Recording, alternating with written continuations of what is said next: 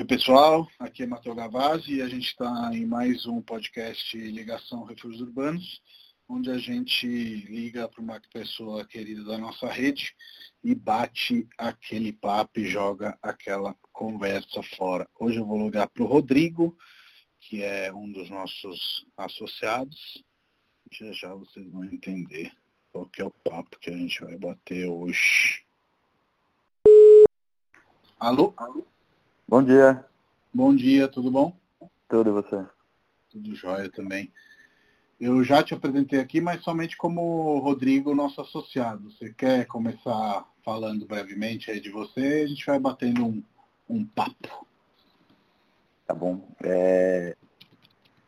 Eu sou o Rodrigo, é, associado a Refúgios Urbanos, há um ano e meio. É... Vim de um, de uma carreira aí no mundo corporativo de 21 anos. E sempre trabalhando com, com controle, gestão, é, metas, né, de, de e, e, e, eu acho que, que, que, é muito pouco, né, se resumir, sabe, vindo do mercado financeiro. É, mas é, sempre curioso, né? Assim, eu sempre eu, eu, fiquei no mercado financeiro, mas eu fui trocando sempre de, de posições ali dentro da empresa. Era uma empresa que permitia isso. Então eu fui conhecendo um pouquinho de RH, fui conhecendo um pouquinho de, de, de gestão de, de, qualidade, fui conhecendo um pouquinho de, de, de construção. Então eu tenho um mix ali, né? Tem sempre com fundo financeiro, uhum. e, mas com, com com, com base em alguns conceitos. Então eu fui pegando um pouquinho de cada coisa, juntando e levando experiência de economista de formação, né? Então, curioso por si só. Sim. É, e, e, é isso. Então, eu, eu sou um mix de, de, de algumas experiências, assim. Eu acho que hoje, inclusive, a gente vai falar disso, é, de, de, como passar de uma carreira com terno para uma carreira mais despojada, né, mais descolada e manter essa, essa função de executivo, que, que no final ela pode ser é, levada para qualquer carreira, na verdade. Mas antes de falar disso, queria contar o nosso ponto de, de contato, que acho que é o início da conversa, né? certo ponto, o Jaime, que é seu marido, estava procurando apartamento, vocês estavam procurando apartamento, e a gente se conheceu dos lados da mesa corretor-cliente, né? É. E, e, e aí, depois disso, como surgiu na sua cabeça a ideia de eventualmente vir nos procurar? Eu acho que isso é interessante, que acho que você estava tendo um momento na empresa, né, de, de querer eventualmente mudar de ares ou fazer alguma coisa nova. E aí, como foi essa, essa pulga atrás da orelha que ficou depois da, da, da, da experiência como cliente, digamos assim? É, você falou uma coisa engraçada, a pulga atrás da orelha. Não, numa empresa grande, você tem a oportunidade de trocar de áreas e departamentos com uma certa facilidade. E eu fazia isso com uma certa frequência. De quatro, quatro anos eu trocava ou de departamento ou de função. Buscando sempre, porque começava a incomodar, a ficar parado. Uhum. E depois de ser cliente da Refúgios, eu fiquei meio fã, vamos dizer assim, né? acompanhando nas redes sociais, enfim. E aí, no final da minha carreira na empresa, eu trabalhava com arquitetura e com engenharia. Eu trabalhava muito próximo aos técnicos, por conta da minha função, que era capitalizar dinheiro para reformas, enfim. E aí eu uhum. percebi que eu não ficava muito tempo mais no escritório, eu ficava muito tempo acompanhando o técnico, tentando entender o que acontecia. E eu percebia que eu não aguentava mais ficar muito sentado ali, parado. E aí quando eu decidi realmente sair da empresa, é, e aí eu vi uma oportunidade da Refúgio, eu falei, eu pensei comigo que era a chance de juntar algumas coisas que eu gosto muito. Uma que era contato com as pessoas, que era uma coisa que eu estava desenvolvendo. A outra era a, a, curiosidade de engenharia e arquitetura, porque eu passava muito tempo com, com um engenheiro, tentando entender funcionamento, material, porque eu acho que isso também me ajudava lá fora quando eu precisava discutir alguma coisa com o headquarter.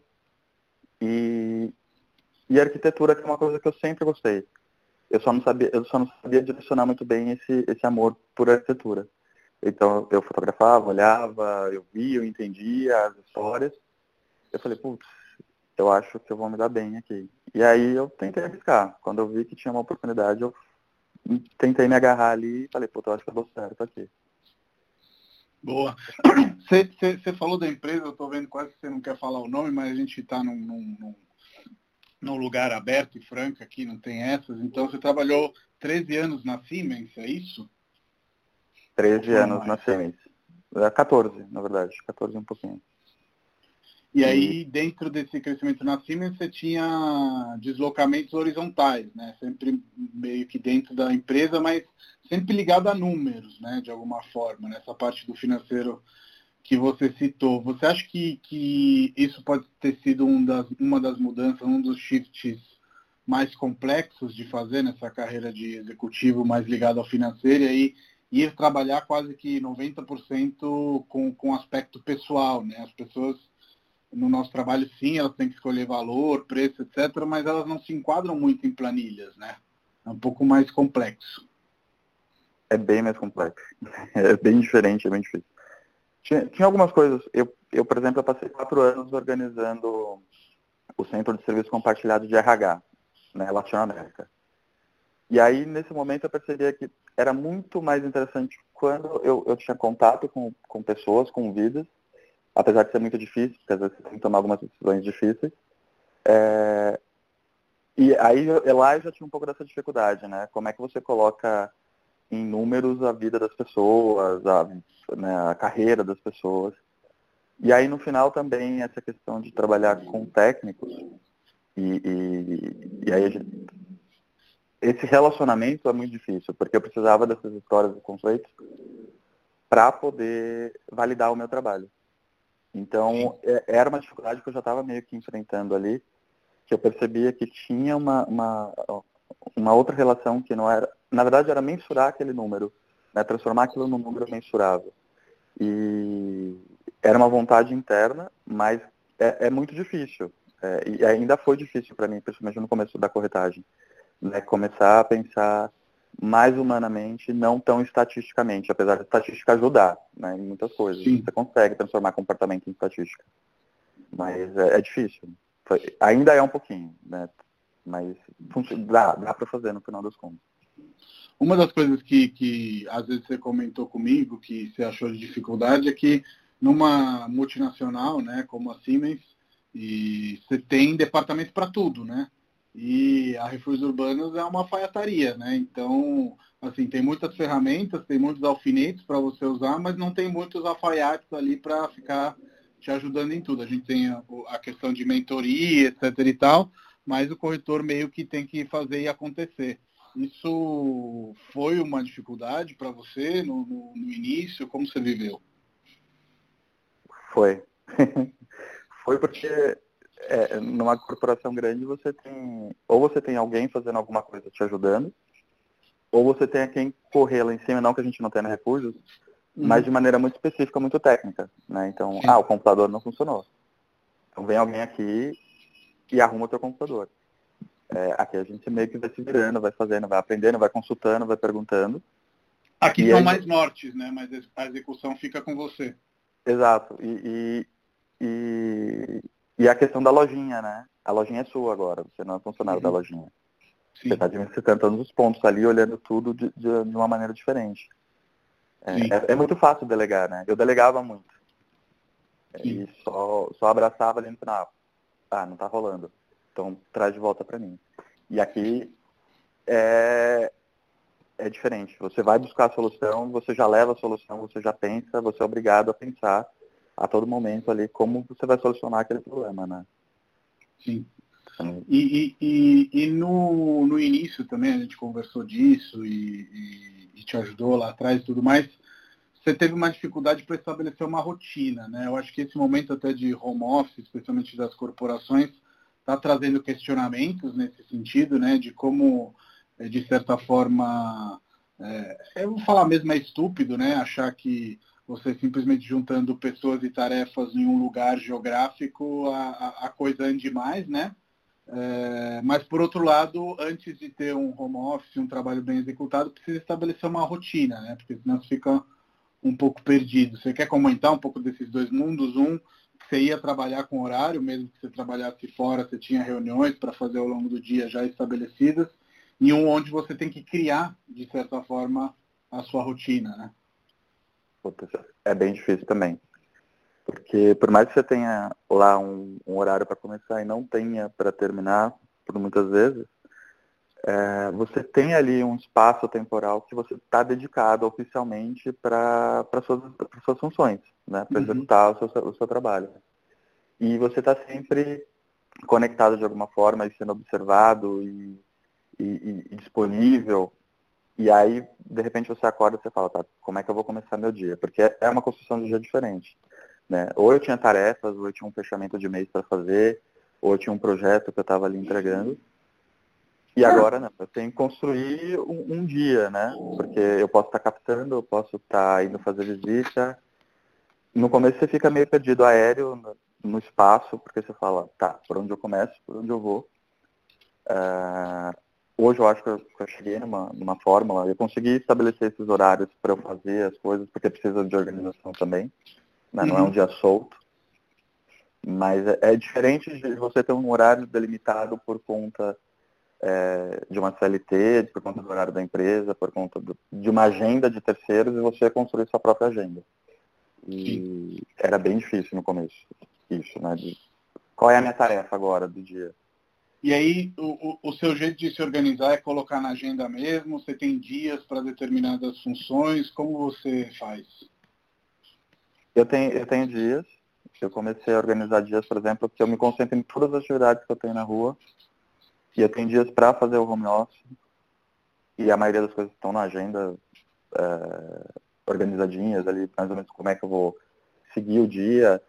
Tem meta também. Ah, eu tenho esse horário para fazer anúncio, vou captar, vou ligar para as pessoas. Entendendo também como é que, é, que, que, que, o outro lado funciona, porque eu sei que tem gente que não gosta de falar de manhã. É, uhum. é mais fácil você falar na hora do almoço, no final do dia. Então você começa a observar algumas coisas e organizar é, essa agenda, né? Mas eu, eu, eu, separei em dias. Porque no começo eu ficava muito louco. Ou eu tava, ou eu tinha que estar em casa, ou eu tinha que estar na rua fazendo alguma coisa. Eu separei. Depois uhum. de um uhum. tempo você consegue fazer isso, né? Eu, de, esse dia eu tô na rua, fazendo tudo que eu tenho que fazer ali na rua. No outro Sim. dia eu tô em casa, numa boa. E você conseguiu quase que imediatamente e, e, um pouco por sorte, um pouco porque você deu muito você foi com muita garra, né? Eu falo de sorte porque eu acho que no, no, início a sorte também precisa ajudar, né? Às vezes você vai com muita garra e bate muitas traves, e você bateu em trave, mas fez também bastante gol. É, nesse momento você já consegue enxergar uma organização aí um pouco mais é, é, canônica no sentido de, putz, no início eu trabalhava e as coisas foram acontecendo e agora eu quero organizar o trabalho para fazer as coisas acontecer do jeito que eu gostaria. Sim. Tipo, você já vê essa, essa mudança de mindset? Sim, sim, totalmente. É, eu já sei quem são meus clientes, eu já sei quem é o produto que eu tenho, para quem que vai direcionar. É, eu acho que a última venda, acho, por exemplo, que eu fiz, foi porque eu, eu tinha uma carteira de cliente ali para quem eu poderia direcionar aquele determinado produto. Uhum, então, né, não está é, mais solto. Você começa a ter as caixinhas ali funcionando. Né? Sim. E eu ia te perguntar sobre isso, então como você nomeou, já vamos falar disso. É, o, o, Rodrigo ele fez a primeira venda da, da Refúgios 100% em quarentena, então para quem está ouvindo, há cerca de 10 dias a gente decidiu ficar em casa até a gente ver que a curva do, do contágio realmente se achate e que a gente possa sair com, com mais tranquilidade, sem que isso leve o contágio para um nível de sobrecarregamento do, do, da saúde pública, né? Que eu acho que isso é o principal. E aí, nesse momento, realmente a gente se transforma naquele consultor, naquele profissional que tem que literalmente conectar os pontos, né? Que é o que a gente faz no nosso dia a dia, mas com uma dificuldade a mais, que é a falta da visita, né? Você quer comentar um pouco de como foi esse seu processo de venda? É, é, é, exatamente isso. Eu tinha um cliente com características de investidor, eu já tinha feito visitas com ele, que ele sabia É, eu já sabia o que, que ele queria, o que, que era importante para ele, e eu estava na mão com um produto que era muito específico para ele. Uhum. E com uma vendedora muito disposta a vender. Por conta dessa da situação toda.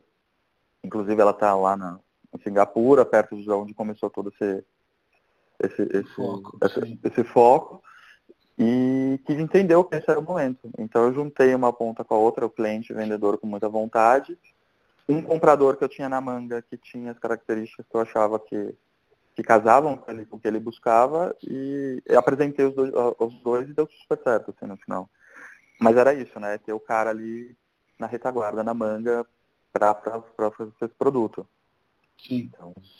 Eu acho que para mim isso tem um ensinamento, não sei se você já chegou nisso, de que e acredito que sim, na verdade, é, a gente tem que estar tá sempre plantando, né? Porque na hora que vem um momento como esse, você já tinha feito as visitas com esse cliente, você já estava trabalhando também a ponta do vendedor, não foi uma coisa construída do zero na quarentena. Na quarentena chegou o resultado, né? Mas a, a, a, construção, ela, ela já existia, né? Sim, foi. É, é, poderia não ter sido agora, poderia ter sido depois. Foi agora, uhum. foi uma feliz coincidência, mas estava sendo construído. E os dois lados, né? Trabalhando os dois lados. Sim. Falando aqui, ó, o momento da sua venda é agora, porque a gente não sabe como vai ser daqui para frente.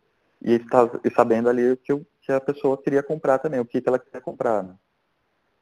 Sim. Então... O, o, o, voltando um pouco no assunto da, do, da carreira de executivo, como tem muitas pessoas que, que nos procuram, que vêm dessa carreira, eu acho que essa carreira sem nada tirar, eu acho que é um pouco desgastante às vezes, né? Especialmente por uma questão de metas, metas, metas, um, um jeito antigo também de gerenciar, às vezes de pressão, pressão, pressão, né? É, mas que coisas boas você acha que você trouxe da carreira de executivo que você poderia deixar como ensinamento para alguém que esteja pensando aí em sair de trás de uma escrivania, de aposentar o terno e ir para a rua virar um executivo do mercado imobiliário? Ah, tem uma coisa que é interessante que é a questão da meta, que normalmente é sempre a meta de alguém ou uhum. da empresa. Aí você transformar isso em meta pessoal é, é muito interessante, porque você começa a se ver como empresa e assim, aí os fatores de organização, de metodologia, metodologia eu acho que é, é uma coisa que você traz muito forte e te ajuda muito porque é um expertise que a maioria das pessoas não tem. De, de organização, de, de foco, de olhar lá na frente, de pensar em, em situação de crise. É, eu já tive crise no mercado financeiro, já tive crise de bolsa. Então, por exemplo, essa do coronavírus, eu sei que vai ser um momento difícil, mas eu sei também que a gente pode procurar alternativas. E é o momento da criatividade. E eu, acho que o mundo corporativo te dá um pouco disso. Esse desafio ele te prepara para esse dia a dia um pouco mais, é, às vezes parece etéreo, mas que você consegue trazer para a terra. De, de, organização, de calma, de paciência e resiliência, né? Porque às vezes você não chega nas metas que você quer, mas ele vai te trazendo esse pouco de calma, de tranquilidade. Sim. E você acha que uma das diferenças, pelo menos eu vejo essa diferença, de que num, num, trabalho autônomo, né, a gente é uma associação, a Refúgio é a nossa ferramenta, a gente trabalha junto para chegar num resultado e dividir ele, mas de certa forma é um trabalho autônomo, né, no sentido que cada um vai atrás das próprias metas, como você acabou de falar, mas isso para mim sempre teve uma vantagem de que é você mesmo que regula suas promoções, é você mesmo que regula seus aumentos de salário. Eu acho que isso é muito interessante também, não? Sim, é, é, na empresa você está sempre a mercê de alguém, né? Ou de alguma uhum. situação, de alguma estratégia que é muito maior que você. Sim. No autônomo, na refúgio, principalmente, você está montando a sua carreira, você está se construindo. Então você vai até onde você acha que tem que ir. É, acho que você pode ficar parado, como você pode avançar também. Sim. E, e, vai de você escolher os desafios que você quer. Eu acho, mas isso acho que para todo autônomo, né? Para onde você quer ir, como você quer ir. Uhum. Sim. É, o que eu acho interessante da Refúgios é que a gente não coloca metas, a gente deixa claro para as pessoas, dependendo do nível delas na carreira, quais objetivos ela conseguiria alcançar. Então, sei lá, é, no nível de primeiros anos, a gente fala, ó, dá para fazer cinco vendas. Depois de, de um primeiro ano, dá para chegar a pensar em 10 por ano, que aí é já um nível de executivo de fazer quase uma por mês. Então, acho que isso também é interessante do, do nosso modelo, de dar mais um norte é, para que a pessoa saiba do que ela é capaz, né? Que às vezes, isso especialmente no início de carreira, é difícil de medir, né? De, de, de se pensar. E depois esmiuçar em pequenas tarefas, pequenos jeitos de correr atrás disso. Então, você falou aí da resiliência, a gente sabe que no nosso mercado, para fazer 10 vendas, você vai ter atendido centenas de clientes, provavelmente é, ou pelo menos dezenas, né, dependendo do ponto da carreira que você estiver e do grau de refinamento que você conseguir fazer o, o, o atendimento. Para você, qual foi o, o, maior lance nesse sentido de, de, entendimento dos clientes, o ponto de cada um, é, os atendimentos? Acho que isso também deve ter sido algo diferente aí, né, na sua carreira. É, eu, bom, eu demorei cinco meses para fazer minha primeira venda, quase uhum. seis. É, e atendendo muito. Só que é, aí eu percebi também que eu atendia, é, eu tinha um produto que às vezes era interessante, fazia uma série de visitas, mas não tinha foco. Depois que eu comecei a direcionar e organizar, aí parecia um louco, né? Pulando de um lugar para o outro. É, de um apartamento para o outro. Começar a organizar a visita, começar a entender qual era o perfil que de fato era interessante para aquele apartamento. Claro que não dá para filtrar, a pessoa quer fazer visita, ela vai fazer. Uhum. É, mas começar a observar, na verdade, isso ajudou, por exemplo, a fazer anúncio. Né? Determinado tipo de apartamento, você faz o anúncio direcionado é, a, Já para o possível cliente, né? Exatamente. Então isso foi os cinco meses que eu fiz muita visita sem nenhuma venda, foi me ajudando nesse sentido, de tipo, observar ver o que era para quem e como aquilo deveria chegar naquela pessoa. E aí aconteceu de ser muito assertivo depois, passar a ser mais assertivo. Né? O cliente que estava chegando naquele apartamento já era um cliente que tinha um perfil muito próximo e, e paciência de ouvir, de entender quem era que estava ali do outro lado querendo comprar. Eu acho que foi os, os, primeiros meses foi um pouco disso, de, de, situa de se situar, né? de, de entender onde eu estava pisando. E, e acho que funcionou depois, começou a funcionar bem melhor. E você usou uma palavra aí, desafio, que eu acho que ele tem bastante a ver com você. É, inclusive, acho que foi um desafio porque, é, não só pela carreira corporativa, mas realmente por, por essa carreira corporativa ter mais a ver com o financeiro, como a gente falou. E aí, dentro da Refúgios, no ano passado, eu te lancei um desafio é, que foi o do, do Quinto Andar, né, dessa parceria Prime que, que a gente fez e que acredito ainda somos a única empresa pequena né, das parcerias Primes do, do, do, do Quinto Andar, a maioria das empresas são muito grandes, e você abraçou de cara e meio que deu start para esse projeto. É, queria saber um pouco do backstage, de quando te lancei essa proposta e de, de como foi o desenvolvimento para o pessoal saber eu, o, o lance do quinto andar, acho que teve. Uma das características foi eu entender um pouquinho de um mercado que a Refúgio não trabalha, que é o de aluguel. Uhum. Eu acho que, para mim, como profissional, era muito interessante entender mais um pedaço do, do que é o negócio imobiliário. A segunda foi contribuir para refúgios de alguma forma, é, agregando um serviço que a gente não tinha e, e que que a, eu, eu, penso em mim, mas eu penso também na Refúgios como uma empresa e está colaborando para o crescimento dela, está colaborando para mim. Uhum. E, e, e, é um pouquinho também da, da, do, do background de, de, de, implementar projetos, uma coisa que eu, que eu sempre fiz. Sim. E aí eu falo, ah, eu consigo fazer. E realmente dá um pouco de trabalho entender, porque é, tem uma coisa que também é muito interessante, o cliente de aluguel, o proprietário de aluguel é muito diferente do proprietário da venda. Sim, e, total. Mas ele é tão exigente quanto. E eu acho que isso também foi, foi me agregando muita coisa nesse. Está me agregando muita coisa nesse sentido. Mas eu achei que foi um complemento na formação de um profissional de, de real estate, de imobiliário, que, que, é, que é importante. Eu acho que é bem bacana. E, e, e, contando um pouco dessa parceria Prime, só para também quem está ouvindo entender, eu entendo, queria a sua opinião, que certo ponto o quinto andar é, norteou de que ele não poderia fazer tudo online, né? Que existia um público que realmente quer falar no telefone, quer ter um Rodrigo como referência, etc e tal. E aí montou essas parcerias Primes para colocar os grandes lances do quinto andar, né, que são a garantia do aluguel, é, os seguros que existem em caso de, de, de danos ao apartamento, etc., ao, ao, serviço de uma rede mais ampliada de corretores e que fazem um, um atendimento presencial que ainda é muito requerido, né? 90% dos, dos clientes é, que nos procuraram foi justamente por isso, que não, não se adaptam com online e precisam de alguém. Uhum. Precisam, precisam trocar experiência, precisam trocar ideias, são inseguros. E é uma coisa que a máquina ou o atendimento online não dá para eles, que é segurança ou, é, realmente alguém que escute. Sim. E acho que ficou bem provado com essa parceria deles que, que eles precisam de um. O online é muito bom, é muito prático.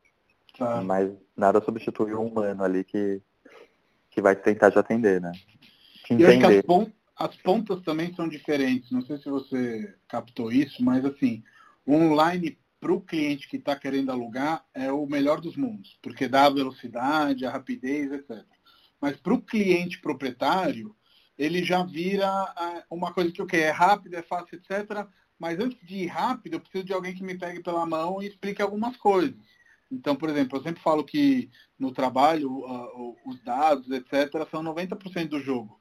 Só que naqueles últimos 10% que, que é o profissional que faz, pode estar 100% do valor. Então, a gente já teve casos, né, onde o proprietário veio até a gente e, de repente, a média de aluguéis estava um valor e a gente sabia que não, que pegava mais.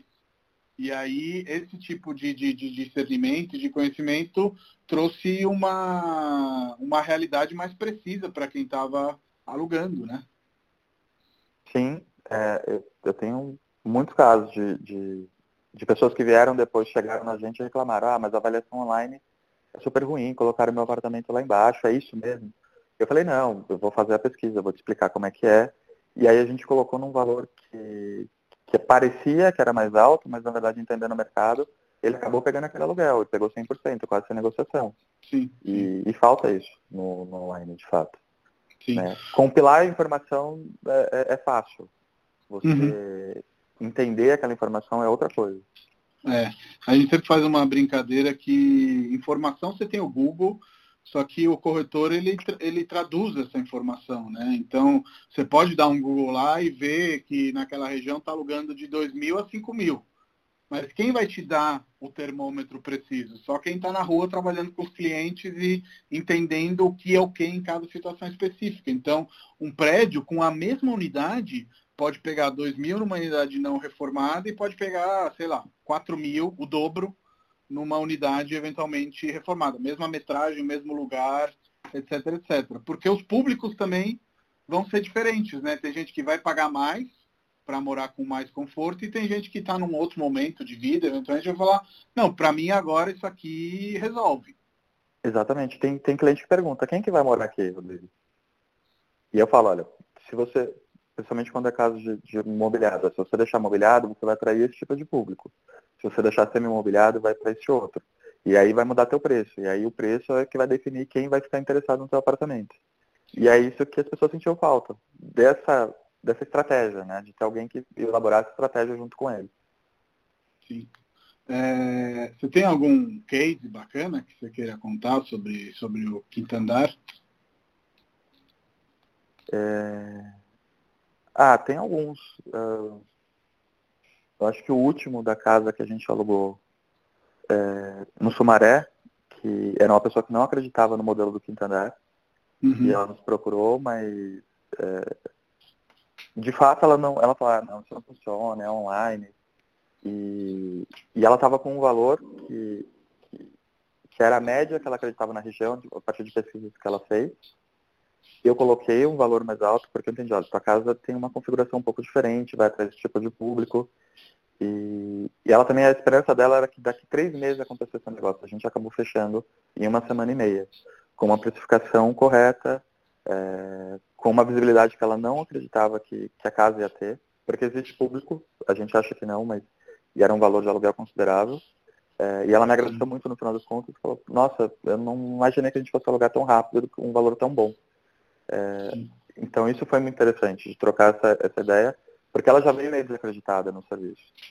Né? Era só mais um entre as cinco corretoras que ela estava trabalhando.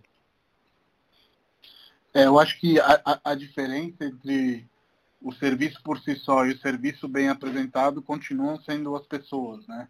Fazer aquele filtro de qual é a necessidade de cada um e explicar, como você acabou de explicar, que a rede do Quinto Andar é uma rede incrível, a quantidade de clientes que entram no Quinto Andar é uma quantidade incrível. Então, acho que tudo isso depois ajuda né, nessa velocidade que eles sempre é, colocam até no, no, no, próprio marketing deles, né? Alugam um apartamento a cada oito minutos, a imobiliária digital mais rápida do Brasil e biriri bororó, eu acho que é, é, isso realmente é verdade, mas tem que ser trabalhado dentro de um, de um profissionalismo que nós, dentro da parceria Prime, é, conseguimos acrescentar muito, né? Sim. É, e Rô, eu queria falar agora de algumas paixões suas. Você já nomeou uma no nosso papo, que é a fotografia. É, você já tirava fotos das cidades antes de, de, de, entrar na Refúgio, mas entrando na Refúgio acho que você tem mais oportunidades né, de, de, de, fazer isso. E dessa, dessa, dessa paixão, acho que uma que é quase colada é a de cinema. Você quer falar um pouco dessas paixões? É, quero. O cinema é, é engraçado que eu, eu falo que a culpa é do meu pai, porque ele era workaholic e, e levava a gente para ficar com, comigo com meu irmão, ele levava a gente para trabalhar junto com ele, só que ele não dava conta dos dois. E na época ele trabalhou, ele trabalhou 30 anos ali, o escritório dele era no Conjunto Nacional. Uhum. E, e na época não tinha essas redes de, de cinema grande, né? Essas Cinemark, enfim. Todo o cinema tinha seu dono, seu proprietário, ele conhecia todos. E aí, para a criançada não ficar enchendo o saco dele, ele atacava a gente dentro de algum cinema. Conversava com o proprietário e tacava a gente lá para passar o dia. E ele fez isso a primeira vez, acho que eu tinha uns quatro anos, que foi quando eu assisti o, o Blade Runner lá no, no Belas Artes, o Cinearte, que fechou recentemente. E aquilo virou uma rotina. E aquilo virou um hábito. Aí depois, quando a gente não ia trabalhar com ele, eu ia na locadora, alugava, ficava na porta da locadora esperando é, a locadora abrir para pegar o filme, já tinha uma listinha de que eu queria assistir. E aí o, lado curioso, que depois eu fui é, aflorar um pouquinho mais na, na, faculdade, que eu pegava tudo, assistia tudo. É, eu achava interessante, eu assistia. Então eu não tenho muito filtro para filme, eu acho que bem, trabalhei uma época em locadora de final de semana, porque para mim era mais trabalhar, era um prazer, indicar uhum. filme, uhum. ficar olhando. Sim. E, e, na verdade, eu fui convidado também a ficar lá. Eu, ficava, eu passava tanto tempo na locadora que eles me chamavam para quebrar um trabalhar. Para trabalhar. lá na 2001, acho que você não chegou a conhecer. Era uma rede muito boa que tinha aqui. E eu passava, quebrava um galho lá e era um prazer fazer isso. Era uma que tinha ali indo para Alto de Pinheiros? Tinha ali em Pinheiros, tinha uma na, tinham duas na Paulista. É, e era um mundo, né? De, eu acho que era a melhor, a locadora mais completa que tinha, que existia aqui em São Paulo. Sim. E, é, e eu...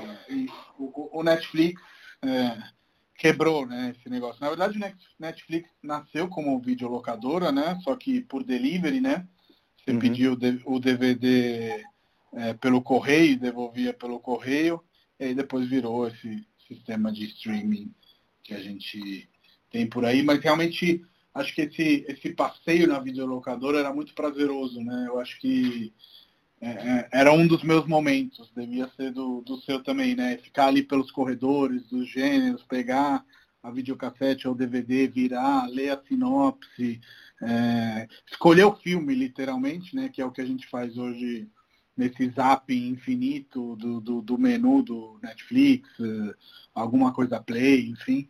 É, era, era, era esse momento que era um momento mais físico e tinha um atendente também, né? Que eu acho que isso era um lado legal também. É, o, hoje eu acho que a galera passa uma hora olhando o Netflix tentando escolher o que vai assistir, né? Isso era a uhum. rotina antes, a gente ia pra locadora e ficava uma hora ali dentro. Isso quando o filme estava lá, né? Se não fosse um lançamento que saía rapidinho, nunca voltava. Você ficava Sim. ali muito tempo procurando. E a 2001 é uma coisa que era muito interessante. Todos os atendentes realmente eram fãs de cinema, então eles sabiam que te indicar. Todos eles eram Sim. muito preparados. Isso era, era, um mundo muito à parte. E eu gostava muito disso. E eu, aí outra coisa que eu acho que vem de longe era listas que eu fazia. Então, final de semana, ah, eu vou assistir os três Poderosos Chefão na sequência.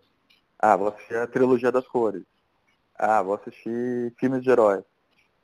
Isso é uma coisa que eu trago até hoje, fazer listas, né, de, do que eu vou assistir, ou mesmo de trabalho, de vida. Eu, uhum. Como brinca o Jaime, eu não consigo pensar se eu não tiver uma planilha, né? Sim. Então eu tenho esses controles, assim, e eu, na época eu fazia isso também. De me atualizar através das minhas listas. É, eu sou um cara de listas também, não sou um cara de planilha, mas sou um cara de listas. E realmente ajudam muito até nessas coisas do lazer, que às vezes saem das listas, então acho que é legal falar disso, tipo, lista de lazer também, né? Tipo, eu tenho uma lista de lazer, eu tenho uma lista de viagens que eu quero fazer, porque senão a gente fica só com listas de trabalho e quando a gente tem o nosso tempo livre, fica difícil escolher o que a gente vai fazer, o que a gente teria gostado de ver, assistir, escutar. Acho que ajuda Sim. muito mesmo. E eu vou ticando ali, ó. Conheci, vi, fui, tem também, tem uma lista de coisas, que, lugares que eu quero ir, restaurantes que eu quero ir. E você vai se organizando. Sim. É, eu tenho, eu tenho a mesma. E para fechar nosso papo, me conta um pouco aí que da sua paixão pelo cemitério da Consolação. No, no YouTube tem um vídeo do Rodrigo, que é o Sofá Refúgios Urbanos com, com o Rodrigo, onde ele conta um pouco que esse é um dos lugares que ele vai para não se isolar, né, mas para pensar, contemplar, enfim. Além de ter ficado preso lá, né? Uma vez. Além de ter ficado preso lá uma vez, que te trancaram dentro. Me trancaram dentro depois de assistir uma peça, eu fui dar um passeio e fiquei preso lá dentro. E tive que pular o muro, mas tudo bem. É, o Cemitério da Consolação, além de eu achar muito bonito, né, e, e, visitar todo mundo que está lá enterrado, todas as celebridades, Uhum. A minha relação com ele começou na época da um pouquinho antes da faculdade. Que foi o lugar mais tranquilo que eu achei para estudar. Então eu ia com o material do cursinho é, e ficava estudando. Encontrava um lugar mais tranquilo, mais calmo, porque parece que tá fora da cidade. Sim. É, é impressionante. Né? Você vai para um pro outro universo. E a coisa de não ter medo, né? De, de, a maioria das pessoas tem medo, eu entendo, de cemitério. Eu, a minha visão é completamente diferente ali. Quem tá ali não vai te fazer mal nenhum, enfim. Sim, eu tô contigo.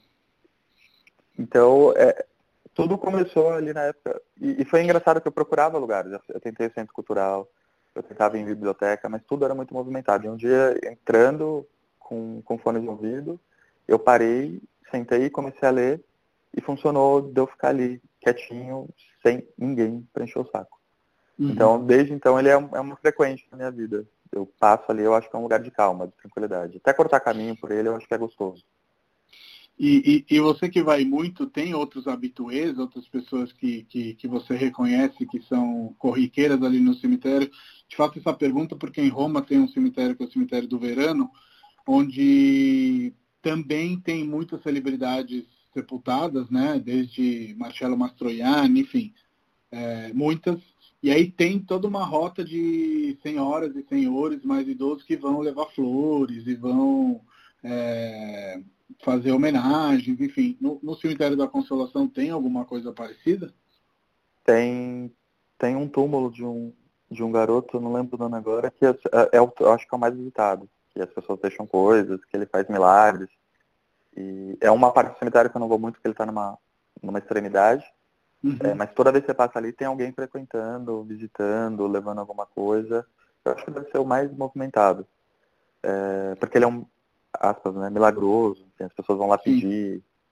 Mas eu sempre vejo gente ali naquele pedaço, caminhando para aquele pedaço. Eu já sei que, aonde eles estão indo, né? Eles estão indo lá fazer a oferta deles, os pedidos Sim. deles para aquele, aquele menino. E, e, quais as celebridades? Eu conheço o Matarazzo, sei que tem também o, o túmulo dos Crespi. Quem tem mais? Tarsila, tem Monteiro Lobato. É, recentemente tem a Dona Ruth, Uhum. é, Cardoso. Quem mais? Eles têm um mapinha, inclusive, que eles disponibilizam com todo mundo que está lá. A Marquesa de Santos está lá, Sim, que é quem doou o terreno, né? que quem doou o terreno. do Tem cemitério. algumas outras, assim. Qu- Quando você começa a estudar a história de São Paulo, as famílias, tem muita gente ali. Né? Além dessas, desse pessoal do, da Semana de Arte Moderna, que são os mais conhecidos, tem muita gente. É curioso que, assim, eu- quando eu fui visitar o túmulo da Marquesa, eu esperava por um super túmulo, né? É e na verdade é simples. um túmulinho simples, muito simples, só que ele É está uma no cruz, centro né? do cemitério, né? É, e, e- e ele é rosa, né? Ainda é rosa? É rosa. Ainda é É. rosa. É. E aí tem os industriais que já são, tipo, dos mataratos dá pra ver de fora do cemitério, né? Tipo, é um negócio quase um mausoleu, assim. Nossa, gigante aquilo. É, muito bonito. Ostentação, né? Sim, Mas é isso, né? O, o- cemitério é um museuzão aberto, né? Tem brecheret lá dentro, tem um monte de coisa. Sim. Tem uma. Não me lembro de quem é esse túmulo, mas eu já escrevi sobre ele no meu blog, quando escrevia no Estadão. Depois eu vou caçar. Mas tem um que é tipo uma reprodução em miniatura do, Homo de Milão. Tipo, um túmulo gótico, assim, uma coisa neogótica, uma coisa linda, assim. Então, realmente é esse querer ficar após a morte também, né? Sim. Mas é, é bonito, é bonito ver. Sim, não, total, total. Bom, Rô, muito obrigado aí pelo papo. Acho que vai ser muito útil para quem está entrando na profissão, especialmente vindo da carreira de executivo, e também foi uma delícia. Tá bom, obrigado. Eu gostei também. A Fazia gente vai falava de, de algumas coisas. É, nossa, esse, esse programa Ligação Refúgios Urbanos está sendo muito bom porque é, no momento normal, né, não de quarentena, provavelmente a gente não teria 45 minutos, uma hora para jogar uma conversa fora, né? Você estaria correndo para algum lado e eu correndo para algum outro. E o, o, o que está me trazendo esse período é essa revalorização de algumas coisas mais pessoais, mais humanas. Não sei se aconteceu mesmo com você. Nossa, eu falei com gente que eu não falava há muito tempo. É. De resgatar as pessoas, resgatar histórias. É bem. Está sendo bem interessante nesse sentido. Sim. Valeu. A gente vai se falando aí ao longo do dia. Tá bom. Abraço. Grande abraço. Tchau, tchau.